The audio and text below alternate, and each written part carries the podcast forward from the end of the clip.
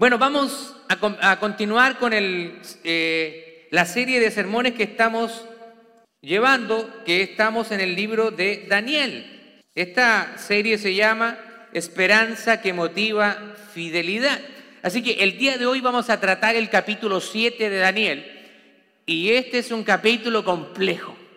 Es un capítulo muy difícil de estudiar. Ya nos da bastante trabajo a nosotros los exégetas las personas que tratamos de extraer el significado del texto. Así que son 28 versículos, no los vamos a leer, yo quiero que usted llegue a su casa y, pueda usted leer este capítulo porque tiene muchos detalles que nos vamos a perder si lo leemos, pero yo le voy a dar una perspectiva de qué se trata y vamos a leer el versículo 1 de Daniel. El sermón de hoy lleva por título El sueño de Daniel. Así que si está conmigo, por favor póngase en pie, vamos a leer solamente un versículo, solamente un versículo. Daniel capítulo 7, verso 1 dice, en el primer año de Belsasar, rey de Babilonia, tuvo Daniel un sueño y visiones de su cabeza mientras estaba en su lecho y luego escribió el sueño y relató lo principal del asunto. Toma asiento, por favor. Básicamente, Daniel había sido usado por Dios para interpretar sueños, ¿lo recuerda? O interpretar visiones o manifestaciones del Señor. Pero ahora es Daniel quien tiene un sueño. Y él dice acá que lo escribió. Y esto es un buen principio. Muchas veces Dios me ha entregado sueños y a veces los recuerdo y no los, he, escrito. De hecho, quiero compartirle algo que lo compartí con el grupo de oración la semana pasada. La verdad que no soy una persona que sueña muy a menudo. Dios no me entrega muchas cosas a través de sueños, pero cuando lo hace, yo me doy cuenta que viene de parte de Él. Estábamos esperando una respuesta, ¿cierto?, de la aprobación del formulario para poder continuar con nuestros trámites migratorios. Entonces yo tuve un sueño a principios de febrero y en ese sueño yo veía que recibíamos una aprobación antes de que terminara el mes de febrero.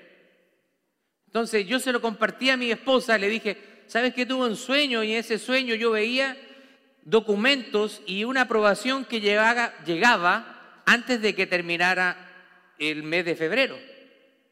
Así que llegó, terminó febrero, comenzó marzo.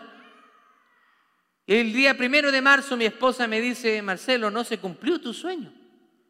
Y yo le dije, sí, no se cumplió, pero, pero confiemos en el Señor.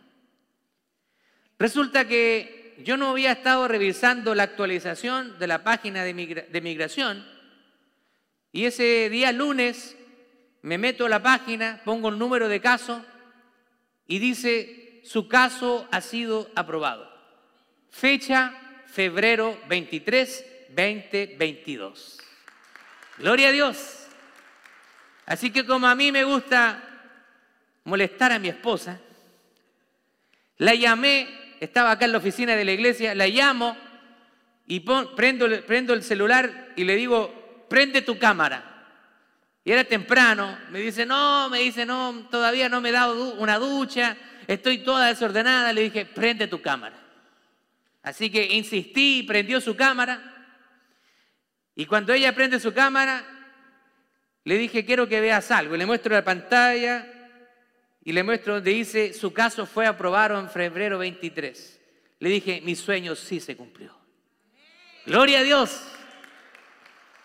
Así que Dios trabaja de diferentes maneras y eso nos da ánimo, nos da esperanza, nos da testimonios de vida. Nuestro Dios es un Dios vivo que quiere interactuar con nosotros. Muchas veces pensamos en Dios como en una relación solamente de nosotros hacia Él. Nosotros le oramos, nosotros le cantamos, pero parece que Él no nos hablara, no interaccionara con nosotros y Él está muy interesado en interactuar con nosotros en hablarnos. Hoy veremos este capítulo 7.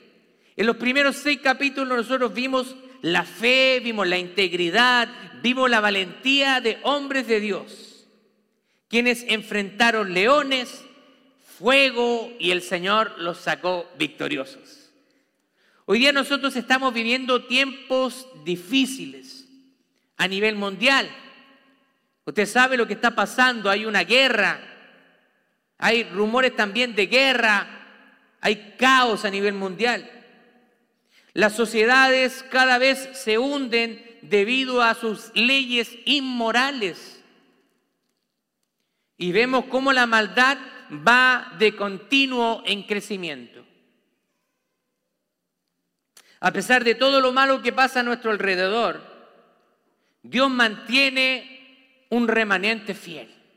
Dios mantiene el remanente de su pueblo y nosotros estamos acá para anunciar las nuevas de salvación a esta humanidad que está lejos de Dios y predicarles que en Cristo hay salvación, hay vida eterna y que en Cristo hay esperanza.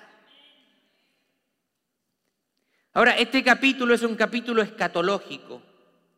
Escatológico viene de, de la palabra escatología, que significa el estudio de los últimos tiempos. En teología se clasifica este tipo de literatura como escatología, que quiere decir que habla de los acontecimientos finales antes del fin.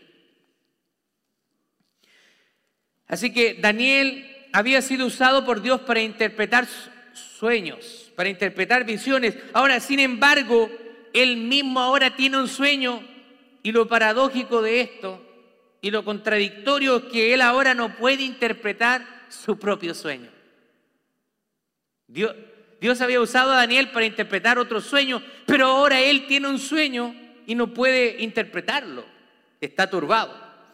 Así que antes interpretó a Nabucodonosor, a Belsasar. Así que esto es una paradoja. Pero ¿sabe qué? Dios nos muestra acá y nos quiere hablar algo nos hace ver que de Él depende todo. Y sus siervos deben depender completamente de Él. Es como Pablo orando y sanando a otros cuando él mismo tenía un aguijón en la carne. Muchas veces hemos hablado con mi esposa. Mi esposa ha orado por personas, han sanado, pero ella tiene un aguijón en la carne que son sus migrañas. Así que muchas veces Dios nos va a usar, ¿cierto? Pero nosotros mismos estamos enfermos muchas veces. Así que el Señor nos está diciendo que debemos depender de Él completamente. Me hace recordar a Job cuando él mismo oraba por cada uno de sus hijos y hacía holocausto. Pero ¿cuál fue el error de Job? Que él no presentaba holocausto por él. Así que vemos que ahí lo que yo veo por lo menos como intérprete bíblico, que probablemente había un orgullo escondido en el corazón de Job. Y creo que lo confirmo en los capítulos finales porque dice, de oídas te había conocido, pero ahora mis ojos te ven. Así que nosotros podemos ser religiosos, pero no realmente conocer al Dios verdadero.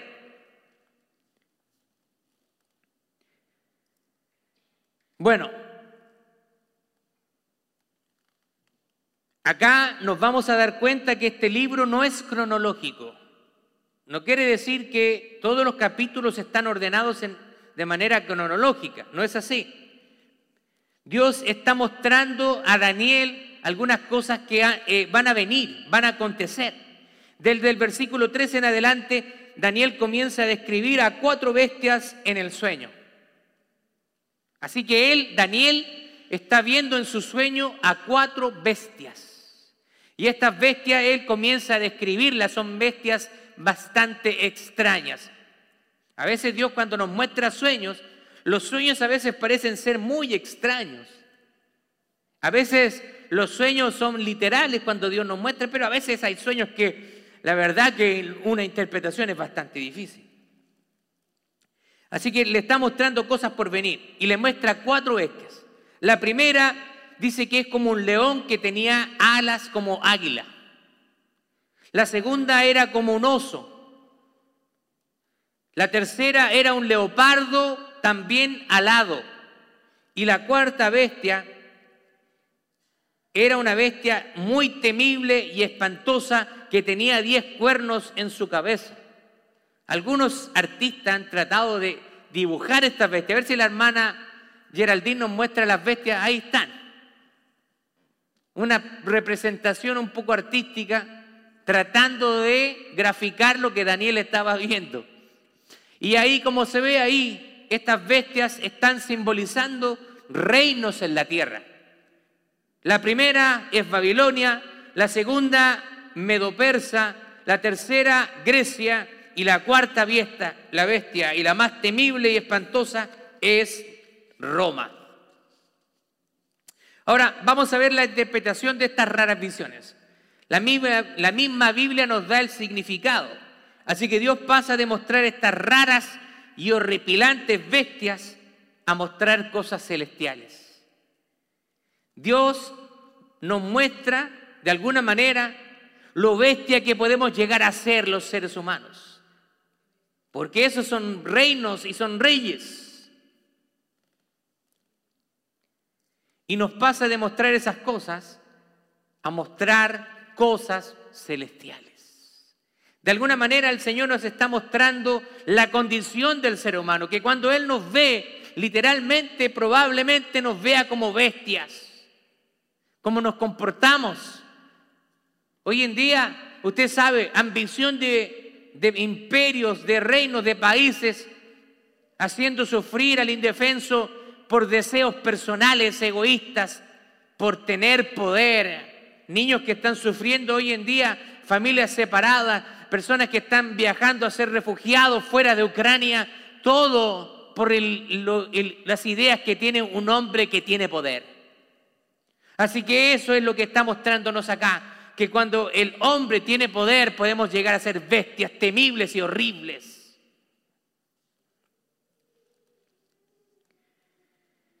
Luego el Señor nos muestra el poder que tiene para darnos esperanza y que confiemos en Él. ¿Se da cuenta qué gran diferencia? Cuando nos muestra las cosas que están ocurriendo en la tierra y luego pasa a darnos un cuadro celestial en este capítulo. En el versículo 9 aparece alguien llamado el anciano de días, quien representa a Dios y quien era servido, según el texto dice, por millares y millares. Y se sienta en su trono y los libros son abiertos. Así que en el capítulo primero estamos viendo bestias que se imponen sobre la tierra, bestias que destruyen, reinos que han destruido, han matado a millones de personas. Pero ahora vemos que aparece el anciano de días, que no es ni nada más ni nada menos que Dios mismo sentado en su trono. Y dice que los libros son abiertos. La palabra de Dios nos dice que si nos arrepentimos, nuestros nombres van a ser inscritos en el libro de la vida. Mire lo que dice Apocalipsis capítulo 20, verso 15. Y el que no se halló inscrito en el libro de la vida fue lanzado al lago de fuego que fue preparado para Satanás y todos los demonios. Dios realmente no quiere enviar a ningún ser humano allá. Por eso que el Dios proveyó la salvación para cada uno de nosotros. Pero nuestra propia decisión, nuestra propia maldad, alejamiento y rechazo de Dios nos envía al lago de fuego. Eso fue preparado para Satanás y los demonios. Pero también Dios siendo justo, no tolera el pecado y el que no tiene al Hijo, dice la palabra de Dios, que ha sido ya condenado. Acá tenemos que considerar algo importante. Usted puede tener una membresía en la iglesia. Usted puede estar sirviendo en la iglesia, no puede faltar a ningún culto, puede registrar, puede estar haciendo muchas cosas en la iglesia, puede estar siendo fiel con sus diezmos y con sus ofrendas, puede hacer cosas por los demás, puede ir a misiones, pero si su nombre no está inscrito en el libro de la vida, usted está perdido. Este capítulo ha tenido varias interpretaciones y todas las interpretaciones podrían estar correctas. Usted a veces va a escuchar a diferentes teólogos que hablan de diferente manera acerca de la escatología bíblica. Yo no quiero profundizar eso porque me tomaría horas poder explicarle las diferentes escuelas de interpretación. Es algo complejo de explicar, pero puedo decirle que todas ellas, ya sea la escuela amilenialista, premilenialista, etcétera, todas ellas coinciden en un punto primordial, y que es que Cristo viene a buscar a su pueblo y a redimirlo. Gloria a Dios. Vamos a ver acá la escuela de interpretación premilenialista que incluye lo que llamamos la gran tribulación que va a enfrentar la tierra y el regreso de Jesús antes de un reinado corporal y literal de mil años en la tierra. El versículo 13, en el versículo 13 vemos que aparece alguien que es llamado Hijo del Hombre, a quien se le da dominio, gloria y reino, para que todos los reinos naciones y lengua le sirvieran. Y dice que su dominio es dominio eterno, que nunca pasará y su reino jamás será destruido. ¿De quién ustedes creen que está hablando acá? De Jesucristo, del Hijo de Dios. Está hablando acá cuando Cristo viene a establecer su reino sobre todas las naciones, sobre todo el reino, los reinos de la tierra. Y por cierto, su venida es inminente. Cristo va a venir. De eso no hay duda. Gloria a Dios.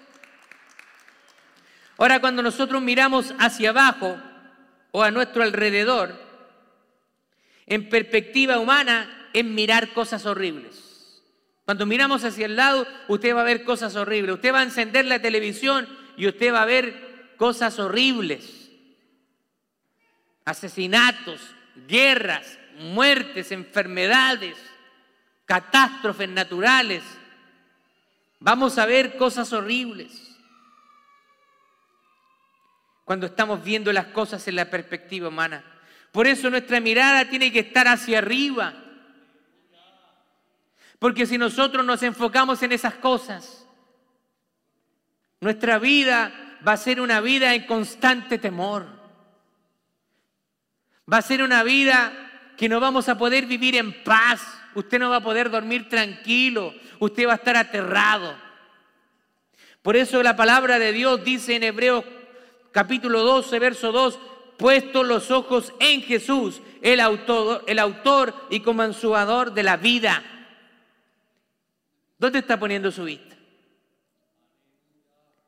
Nosotros tenemos que tener mentalidad de reino. Estamos en el mundo, pero no somos del mundo. ¿Qué significa eso? Significa que estamos, obviamente, afectados por lo que sucede en el mundo, pero nosotros no pertenecemos al mundo. Nosotros pertenecemos a un reino que está fuera de este mundo donde hay un rey de reyes y señor de señores sentado en su trono, reinando soberanamente. Nada de lo que sucede está fuera del alcance de Dios. Dios en su soberanía, en su en su soberanía él permite. En su voluntad permisiva, él permite que sucedan las cosas, pero un día él va a venir y va a, tomar, va a pedir cuentas a cada uno de nosotros y a todos esos reyes también. Cuando nosotros miramos hacia arriba, ¿Qué experimentamos? Experimentamos esperanza, experimentamos amor, experimentamos una relación genuina y verdadera. Experimentamos paz en nuestros corazones. Por eso nosotros no debemos vivir afanados en esta tierra, en las cosas de, esta vida. Nuestra mirada siempre tiene que estar puesta en Jesús. El reino de Jesús es un reino que jamás será destruido, acá dice. Un reino que no se destruye. El salmista lo dijo en Salmos 27, 3. Aunque un ejército acampe contra mí, no temerá mi corazón. Aunque contra mí se levante guerra, yo estaré confiado. ¿Cómo es su actitud frente a la vida? ¿Está dependiendo de su jefe, de su trabajo? ¿Está dependiendo del pago del cheque mensual? ¿De quién está dependiendo realmente? ¿Qué pasaría si a usted el día de mañana lo despiden? ¿Qué pasa con su vida? Se va a desesperar. ¿Qué hago? Hay que pagar cuenta, hay que pagar la luz, el agua, la gasolina ahora. Así que algunos estamos pensando en comprar una bicicleta, de tan caro que está. Con 45 dólares yo llenaba el estanque de mi ven, fui a echar y ¡ah! me dio un stomachache. Me dio un dolor de estómago cuando llené el estanque. Después de que terminé de llenarlo, caminaba así hacia la ven, mi esposa, ¿qué te pasa? Esta gasolina que no para de subir. ¿De quién estamos dependiendo? Tenemos que depender del Señor. Vamos a ver que van a ocurrir muchas cosas pero nuestro proveedor es el Rey de Reyes y el Señor de Señores. Gloria a Dios. Ahora nosotros vemos que en el versículo 15 nos dice que Daniel está turbado, está aturdido, confundido, porque no entiende el sueño. Principio. ¿Cuántos de nosotros buscamos a Dios en momentos de turbación, en momentos de desesperación? ¿Cuántos buscamos respuesta de parte de Dios? Podemos experimentar aflicción, vamos a tener problemas, a veces preocupaciones, pero ¿a quién vamos a, a quién vamos a recurrir? Voy a tener que llamar para pedir una hora en el psicólogo, en el psiquiatra. Y no digo que eso sea malo, pero ¿a quién tenemos que recurrir primeramente nosotros como cristianos? Al Señor. Preséntese delante de Él, robre rodillas, clame al Señor, presente sus peticiones, sus oraciones sus tristezas. Así que Daniel está turbado, está confundido. Cuando nos pasa eso, nosotros debemos buscar la dirección de Dios, buscar al Señor y buscar ser instruidos por Dios para que Él nos enseñe. Daniel buscaba ser instruido por Dios, buscaba el conocimiento de Dios, era un hombre enseñable. Como dicen mis hermanos americanos, un hombre que era teachable, enseñable. Muchos hoy en día no buscan ser instruidos. Cuando tienen turbación, no van a la fuente correcta. Por eso que no hayan las respuestas. Algunos cristianos buscan consejos en gente inconversa. ¿Se da cuenta de eso? Algunos labios confiesan ser enseñables yo soy enseñable, pastor. Yo vengo acá para que me enseñen. Pero en la práctica no lo son. En la práctica nos damos cuenta que no son gente enseñable. Uno los corrige y se enojan. Actúan mal, tienen una, una mala disposición. No se dejan pastorear, no se dejan enseñar. Son gente que pide consejo, pero lamentablemente no los escuchan y terminan haciendo lo que a ellos bien les parece. Muchos hoy en día viven como en el tiempo de los jueces. Hay una frase que se repite en el libro de los jueces y es esta. Jueces capítulo 21, verso 25 dice, y en estos días no había rey en Israel y cada uno hacía lo que bien le parecía. Pero recuerde que cuando usted ingresa al reino de Dios, usted pasa a ser un siervo del Señor. Y las condiciones no las ponemos nosotros. Las condiciones las pone nuestro rey, nuestro Dios. Así que cuando nosotros llegamos a Él, nuestra actitud debe ser una actitud de humildad, una actitud de adoración, de entrega. Nosotros, cada uno de nosotros somos conscientes cuáles son nuestras debilidades. Usted sabe cuál es su debilidad. A veces esa debilidad es tan fea y horrible que usted no la va a compartir porque usted se siente mal.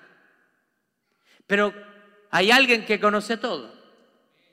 Y aún conociendo todo eso, detestable en nosotros, Él un día decidió en su soberanía y en su poder y gracia venir a la tierra a morir por pecadores que no me lo merecían.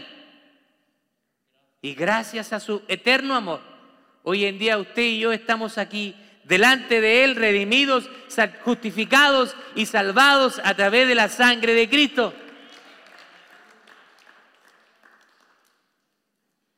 Pero todavía está esa naturaleza en nosotros. Así que presentémonos delante de Dios cada día y pidámosle al Señor, pidámosle al Señor que Él nos transforme a la estatura del varón perfecto que es Jesús. Desde el versículo 17 en adelante le es dada la interpretación a Daniel. Así que ahora Dios envía un mensajero para que le dé la interpretación a Daniel. Y se le dice que las cuatro bestias son cuatro reyes que se levantarán en la tierra. Después que gobiernen estos cuatro reinos, luego se levantarán los santos, la iglesia del Señor. Y está hablando que los santos poseerán el reino para siempre. Así que nosotros somos parte de un reino que no será jamás destruido, versículo 18. Esta revelación también le fue dada a Nabucodonosor acerca de estos cuatro reinos. ¿Se acuerda? Nabucodonosor, el sueño de Nabucodonosor, de, de, de esta estatua que representaba también cuatro reinos. Está hablando de los mismos reinos. Dios está mostrando una revelación ahora mayor una revelación mayor de la que le mostró a Nabucodonosor. Porque la revelación de Dios es progresiva. En el capítulo 2 nosotros vemos el punto de vista del hombre. Sin embargo, acá nosotros vemos el punto de vista de Dios.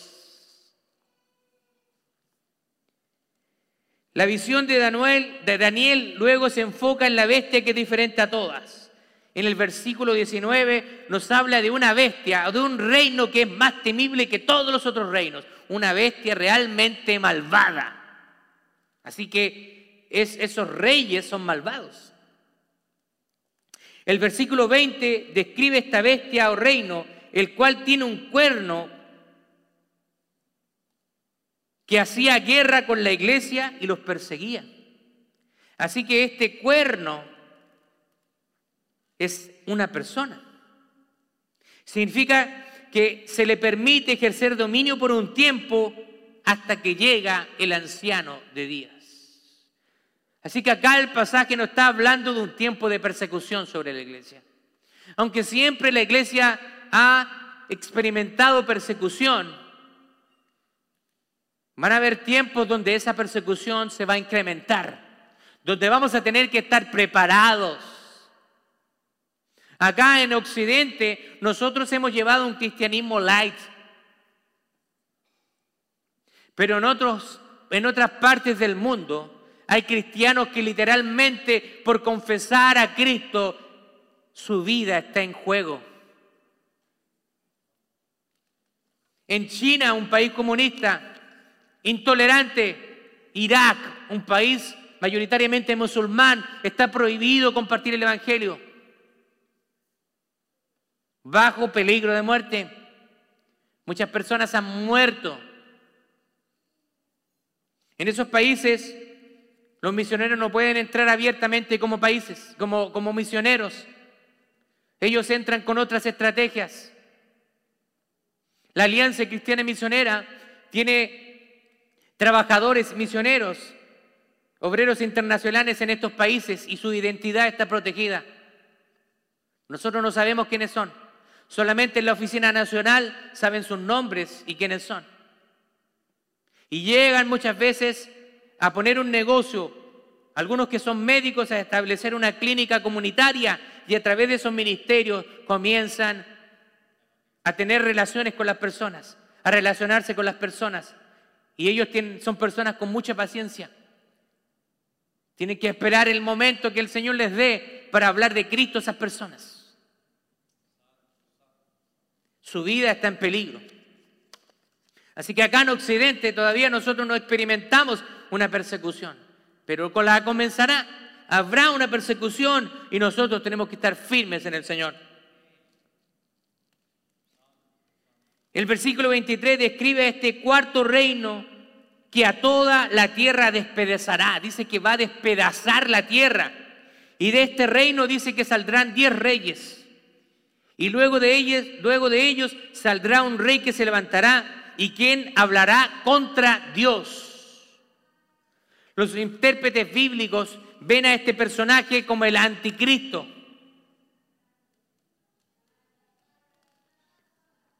quien se levantará en los tiempos del fin y ejercerá y se le permitirá ejercer dominio en la tierra, pero solo por un tiempo. El versículo 23, 26, leemos que su dominio le es quitado y le será entregado al pueblo de los santos del Altísimo y Dios siempre es quien triunfa. Acá nosotros podemos ver un pequeño pincelaje una pincelada de todo lo que va a ocurrir. Y este libro de Daniel en el capítulo 7 nos conecta con las profecías de Pablo en Tesalonicenses, cuando nos dice que él mismo, con dos de mando, con trompeta y con voz de mando, dice que regresará del cielo. Y los muertos en Cristo resucitarán primero. Y luego nosotros, los que vivimos, los que hayamos quedado, seremos levantados para estar para siempre con el Señor. La venida del Señor es inminente y Él va a regresar en cualquier momento por nosotros. Pero dice que Mateo capítulo 24, Jesús comienza a hablar de cosas presentes, a mostrarnos hacia el futuro, cuando dice, estas cosas van a comenzar a suceder. Vas a oír de guerras, rumores de guerras, terremotos, pero todavía no es el fin. Y los perseguirán. Ah, comenzará una persecución. Jesús comienza a advertir de todas las cosas que van a suceder. Nosotros tenemos que prepararnos y estar a cuentas para cuando Cristo venga. Si Cristo viniera en esta tarde, ¿cómo, cómo nos encontraría? ¿Cómo está nuestra vida con Él? ¿Estamos a cuenta? Los que no se han casado han pensado en ponerse a cuentas con el Señor. Los que están ahí con alguien que está enojado, no ha restituido una relación, no se ha restaurado una relación, ha pensado en restaurar esa relación para no guardar rencor en su corazón, rabia, ¿Cómo está su vida con el Señor? Lo encontrará al Señor preocupado de las cosas materiales de este mundo, preocupado de tener un carro, de tener una casa, de juntar dinero y no sirviendo en su iglesia. ¿Qué le vamos a responder al Señor? ¿Qué le vamos a responder al Señor? Cuando Jesucristo ascendió, antes de que Él ascendiera, le dejó un encargo a sus discípulos. Todos nosotros somos discípulos del Señor y ese encargo es para cada uno de nosotros. Mateo capítulo 28, verso 19 dice, y vayan por el mundo, vayan y hagan discípulos a todas las naciones bautizándoles en el nombre del Padre, del Hijo y el Espíritu Santo y enseñándoles que guarden todas las cosas que yo les he mandado. Y aquí yo vengo pronto. Y Jesús se fue. Quiero que usted piense en ese cuadro. Está Jesús aquí, en el monte, están ahí los discípulos, y él se comienza a ir, a ascender, ascendiendo Jesús. Y sus discípulos se quedaron así con la boca abierta. Y yo me imagino, parece el texto, nos parece indicar de que se quedaron bastante tiempo así, mirando así. Hasta que aparece un ángel y le dice, ustedes, varones Galileo, ¿qué hacen mirando al cielo? Este Jesús que ha sido levantado, así mismo como lo veis ascender al cielo, un día va a regresar nuevamente. Gloria a Dios. Así que en otras palabras, ¿qué está diciendo el ángel? ¿Qué están haciendo? Despiértense, tienen mucho trabajo que hacer. No están para perder el tiempo. Jesús va a regresar. Ah, y recuerden, esto no sale en la Biblia, pero yo me lo imagino así. El ángel diciéndole, oye, apúrense, vayan, que tienen trabajo. Cuando venga Jesús les va a preguntar cuántos discípulos hicieron. No nos va a preguntar si nosotros al, director de alabanza, a los músicos, no le preguntar, oye, ¿sacaste la última canción de Gilson? A los músicos acá, al baterista, oye, ¿sacaste el último redoble? Al bajista también, oye, perfeccionaste la técnica de slap, al pianista, oye, pudiste hacer otras escalas mejores. No les va a preguntar eso. Nos va a preguntar, ¿hicieron discípulos? ¿Hicieron discípulos? Oh, oh. No, Señor. Pero yo ayudaba a preparar el café. Yo ayudaba a preparar la Santa Cena. Yo ayudaba a pasar la ofrenda, a contar la ofrenda.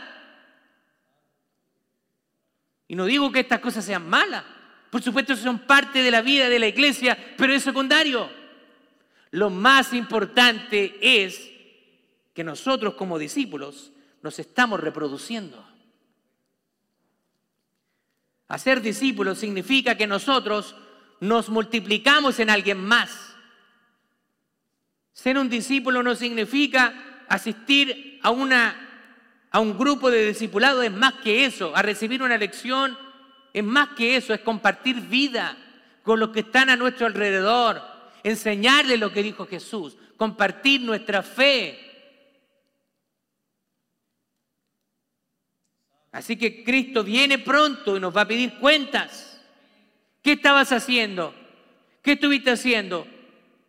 ¿Qué hiciste con el gran mandamiento que yo hice?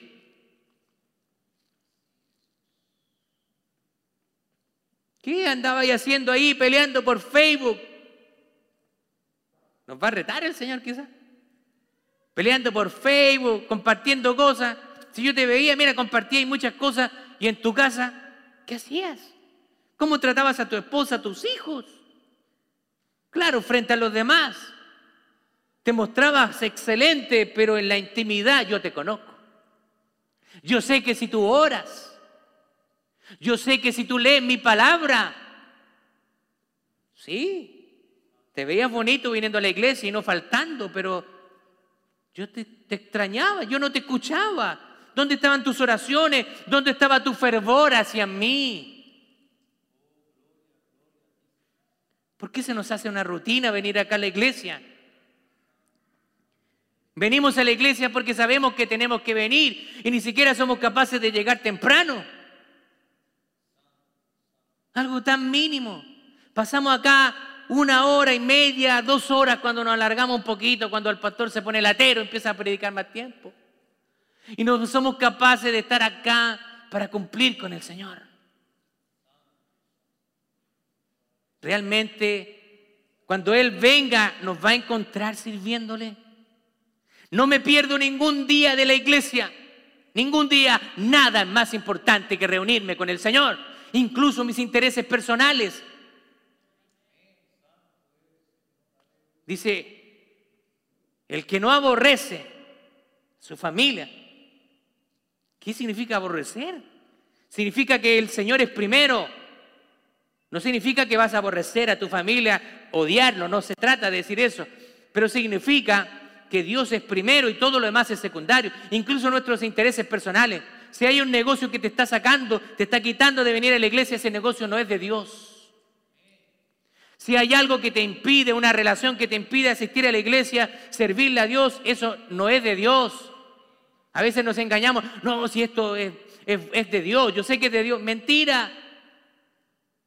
Si estás trabajando en algo que no, no te permite estar aquí, eso no es de Dios, déjalo. No hay cuestionamiento en eso. ¿Qué vas a hacer con los recursos que Dios te da? ¿Cuáles son los dones? ¿Cómo estás sirviendo en la iglesia? Yo quiero animarte, iglesia, porque ser iglesia no significa venir y sentarte ahí. Si usted no está sirviendo en la iglesia, usted le está fallando literalmente a Dios. Suena fuerte lo que le estoy diciendo, pero se lo tengo que decir. Porque usted ha recibido un don espiritual. Y usted, si usted viene cada domingo, se sienta ahí y después se regresa a su casa, usted le está fallando a Dios. Porque Dios dice que equipó a su iglesia con dones espirituales para que nos edifiquemos mutuamente. Cada uno de nosotros tenemos dones espirituales. puedo entender de que usted quizás está recién comenzando y usted no sabe qué don tiene. Acérquese. Acérquese y nosotros le vamos a ayudar a descubrir cuál es en el área en que usted tiene que servir, cuál es el área en que Dios lo ha llamado. Ahora un buen consejo es comience a servir donde usted vea que haya necesidad. Usted va a ver que cuando terminamos el servicio, tomamos un cafecito, comemos galletas y, quedan galletas tiradas por ahí. Y el pobre hermano Alfonso anda recogiendo la basura y nosotros nos hacemos como uh, los desentendidos. Comienza a servir. Hermano Alfonso, hoy día te voy a ayudar. Te voy a ayudar hoy día. Hermana Nancy, hermano Mercedes, te voy a ayudar. Quiero hacer esto. ¿Qué se necesita? ¿Qué hay que hacer? ¿En qué puedo ayudar? ¿En qué puedo ser útil a la iglesia? Porque no lo estoy haciendo para el pastor Marcelo. Lo estoy haciendo para Jesucristo, el Rey de Reyes y Señor de Señores. Así que cuando el Señor venga, nos encuentre a cuentas. Que nos encuentre como aquellas vírgenes prudentes que mantuvieron sus lámparas con aceite. Gloria a Dios. Los reinos de los hombres tienen los días contados. Podemos ver reyes poderosos, pero en algún momento sus reinos serán destruidos y toda rodilla se doblará ante Dios. Mire lo que dice la palabra de Dios, Romanos 14, 11. Porque está escrito, vive yo, dice el Señor, que ante mí se doblará toda rodilla y toda lengua confesará a Dios, Padre, para gloria. Incluso aquellos que no rechazaron a Dios, ah, me venía a hablar de tu Dios, déjame tranquilo. Esos que rechazaron a Dios, un día estarán de rodillas frente al Señor. Y el Señor les dirá, apartados de mí, hacedores de maldad. Pero nosotros, que hemos sido lavados, redimidos por la sangre del Cordero, queremos escuchar otra frase. Una frase que nos diga, buen siervo y fiel. En lo poco fuiste fiel, en lo mucho te pondré, entra en el gozo de tu Señor. Gloria a Dios. El Señor viene pronto y viene a redimir a su pueblo. Así que nosotros podemos estar confiados si hemos puesto nuestra fe en Jesús, que nuestros nombres están escritos en el libro de la vida.